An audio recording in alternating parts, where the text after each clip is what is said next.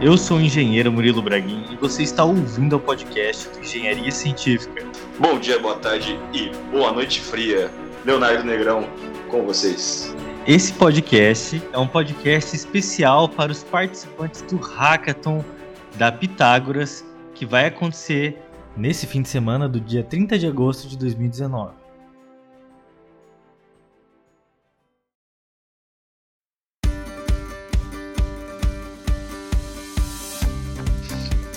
Mas o que é um hackathon? Vamos começar aí do começo pra galera.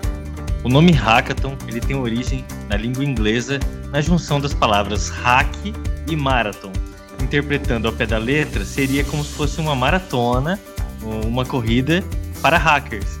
Mas não se trata de pessoas correndo e muito menos é, de pessoas tentando invadir computadores. Na verdade, o evento ele é formado por equipes de pessoas que competem para desenvolver uma solução que seja inovadora e gere benefício para o mercado.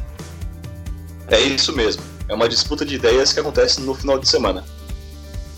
O Hackathon é o evento onde existe uma gama de pessoas que vão trabalhar um tema específico. Essas pessoas elas vão formar suas equipes e uh, vão trabalhar durante o fim de semana ali, discutindo as suas ideias e tentando chegar em algumas conclusões, para que essas conclusões no final vire uma apresentação para uma banca que vai julgar e escolher os vencedores. Geralmente, antes do hackathon existe um evento chamado pré-hackathon. Nesse pré-hackathon é feita essa apresentação de profissionais da área que vão ali jogar os seus problemas e as suas dificuldades do seu setor. Esse evento ele acontece em uma dinâmica muito parecida com uma maratona. Provavelmente daí vem o nome, porque ele tem uma, uma abertura, uma largada e ele tem uma linha de chegada, que é um horário final onde todos os trabalhos devem ser interrompidos. E nesse meio tempo é o tempo que todo mundo tem ali por igual, então tá todo mundo trabalhando na mesma quantidade de horas para chegar numa ideia bem concisa no final. Durante essas horas de trabalho existirão profissionais da área que estarão lá disponíveis para ajudar as equipes. Esses profissionais são chamados de mentores. Então são pessoas ligadas geralmente aí ao setor do tema principal e também pessoas que possuem, por exemplo, startups ou que são gestores de projetos que vão poder pegar essas ideias e afunilá-las para que elas cheguem no final de uma maneira mais concisa e precisa. Oh, one good idea, Swarup. Léo, afinal, para que, que serve um hackathon? O hackathon serve tanto para integrar melhor as equipes de uma empresa, quanto para desenvolver network entre os participantes.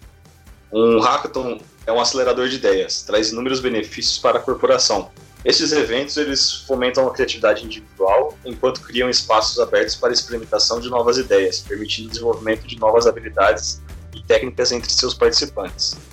Em geral, é um, um tema onde os participantes precisam desenvolver algo criativo e inovador sobre esse assunto. Os hackathons qualificam a resolução de problemas e acostumam seus participantes ao pensamento rápido e o desenvolvimento ágil para que as ideias possam sair do campo mental e serem colocadas em prática, existem algumas ferramentas que auxiliam as pessoas a trabalhar em grupo.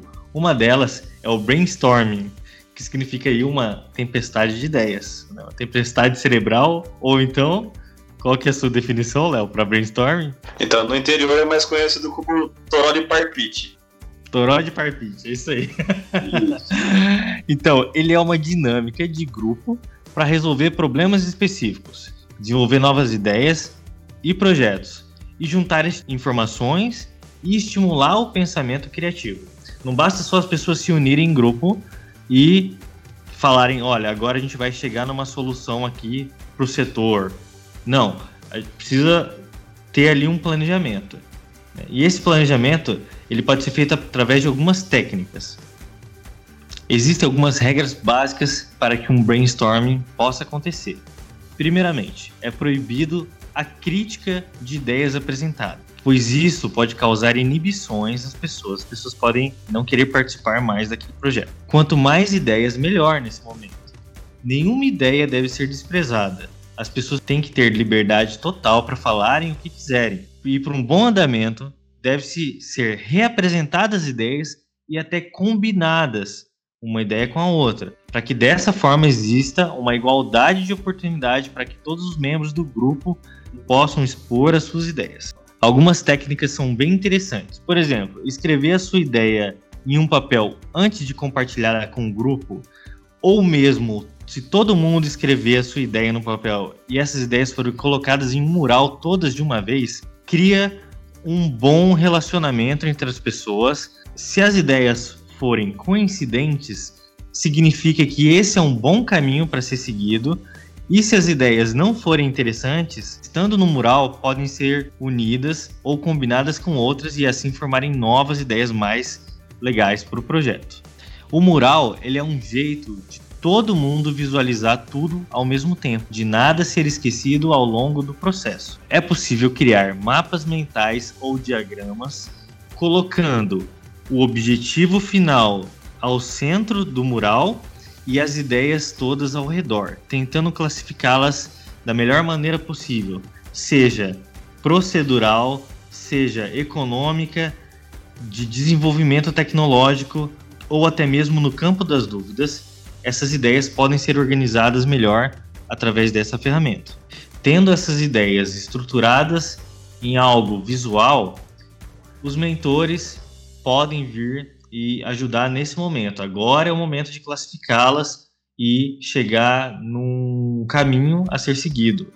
Oh, one good idea, Swarup. Uma outra técnica que é bem interessante de usar nesse campo de ideias é o famoso 5W2H. O que é o 5W2H, Léo? O 5W2H é uma ferramenta de gestão que economiza muito tempo e recursos para quem utiliza é, na verdade, um checklist de atividades específicas que devem ser desenvolvidas com o máximo de clareza e eficiência por todos os envolvidos em um projeto. Essa sopa de caracteres corresponde, na verdade, às iniciais, em inglês no caso, é, das sete diretrizes que, quando bem estabelecidas, eliminam quaisquer dúvidas que possam aparecer ao longo do processo de uma atividade. E essas diretrizes são é, o que será feito, o que, né? Por que será feito, onde será feito, quando, por quem, e dos dois H seria como será feito e quanto vai custar isso. Se o grupo conseguir responder essas perguntas, eles conseguem fechar um projeto. Então a gente já falou de montar um mural, algo visual, para que todas as ideias sejam colocadas lá e essas ideias possam ficar visíveis para todo mundo e as pessoas conseguirem fazer uma seleção delas Falamos do método 5W2H, de todas essas perguntas. E uma última ferramenta que a gente vai falar aqui hoje é sobre a árvore de calças. Ele se resume em fazer perguntas do porquê aquele problema está acontecendo. Então, você tem um problema, pergunte-se assim: por que, que esse problema está acontecendo? Você vai chegar numa resposta. Com essa resposta, você faz a pergunta em cima dela e vai perguntando e vai perguntando. Esse processo fala que em cinco perguntas você consegue chegar na causa raiz e se você atuar para resolver a causa raiz, você não vai ter mais aquele problema lá na ponta. Por exemplo, Léo, falando aqui no âmbito âmbito ambiental, certo? No âmbito ambiental, seria o quê? Problema é poluição de um afluente, de um rio, tá? Então esse é o nosso problema. O rio está o rio está poluído. Por que, que o rio está poluído? Porque existe uma fábrica ali que polui esse rio. E por que, que essa fábrica está poluindo o rio? Porque não existe um tratamento adequado dos efluentes que são, que são despejados nesse rio. E por que, que não existe um tratamento? Porque na empresa é, não tem uma política ambiental que fale que tenha que fazer um tratamento. Então, é, e por que, que não tem uma política? Porque é, não existe ali uma pessoa para criar essa política. Não existe um profissional que cria essa política. Então, para resolver esse problema, precisa existir alguém dentro da empresa que cria a política. Então, a gente chegou na causa raiz. A causa raiz daquele problema lá no final é não ter ninguém, certo? E com isso, através desse exemplo, você pode utilizar o problema que você quiser ambiental e você vai conseguir chegar nas causas raízes. Foi bom esse exemplo, né? É um exemplo simples. Eu achei que esse, esse exemplo aí foi tendencioso Só porque é um hackathon ambiental. Exatamente. Oh, one good idea, Swarup.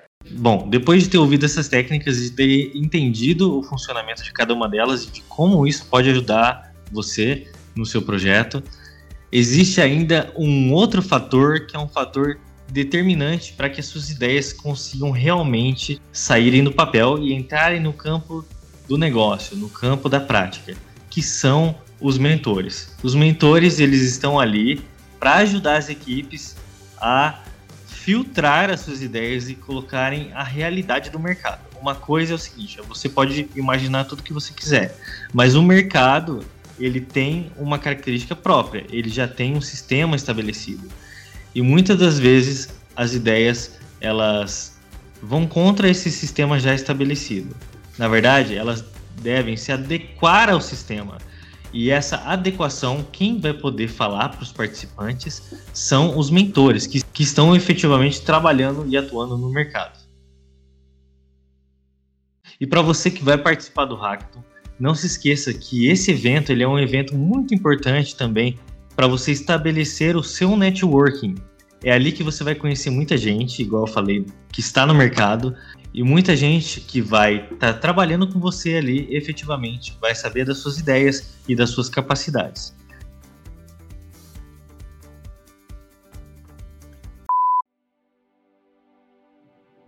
Então é isso, pessoal. Boa sorte para vocês que vão participar do hackathon, especialmente desse hackathon ambiental que vai ter na Pitágoras. Tentem usar essas ferramentas que a gente colocou aqui para vocês, que vão ajudar muito no projeto de vocês. Boa sorte pro pessoal. A gente passou aí para vocês uma visão geral do que é um hackathon e que vocês se interessem por esse e por muitos outros. E para você, ouvinte, que vai participar de hackathons, eu sempre falo o seguinte: o hackathon ele é um evento que une a academia muitas vezes com a indústria e aquilo ali gera inovação para o setor e é o setor onde as pessoas vão trabalhar e é um setor que precisa geralmente de pessoas inovadoras. Então é isso, participem, façam acontecer, porque só quem pode agir são vocês mesmos, vocês que vão participar, que podem agir e mudar as coisas. Não se esqueça de seguir a gente nas plataformas onde sai o Engenharia Científica, que é no Spotify, Deezer, na iTunes, em outras plataformas, é só digitar lá Engenharia Científica que vocês vão encontrar. Os nossos links das redes sociais vão estar aqui embaixo. A rede social principal da Pitágoras também vai estar aqui. E é isso. Muito obrigado e até a próxima.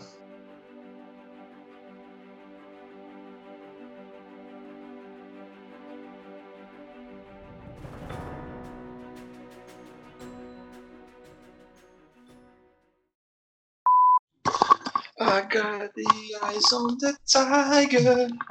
You're gonna hear me Uzun zamandır.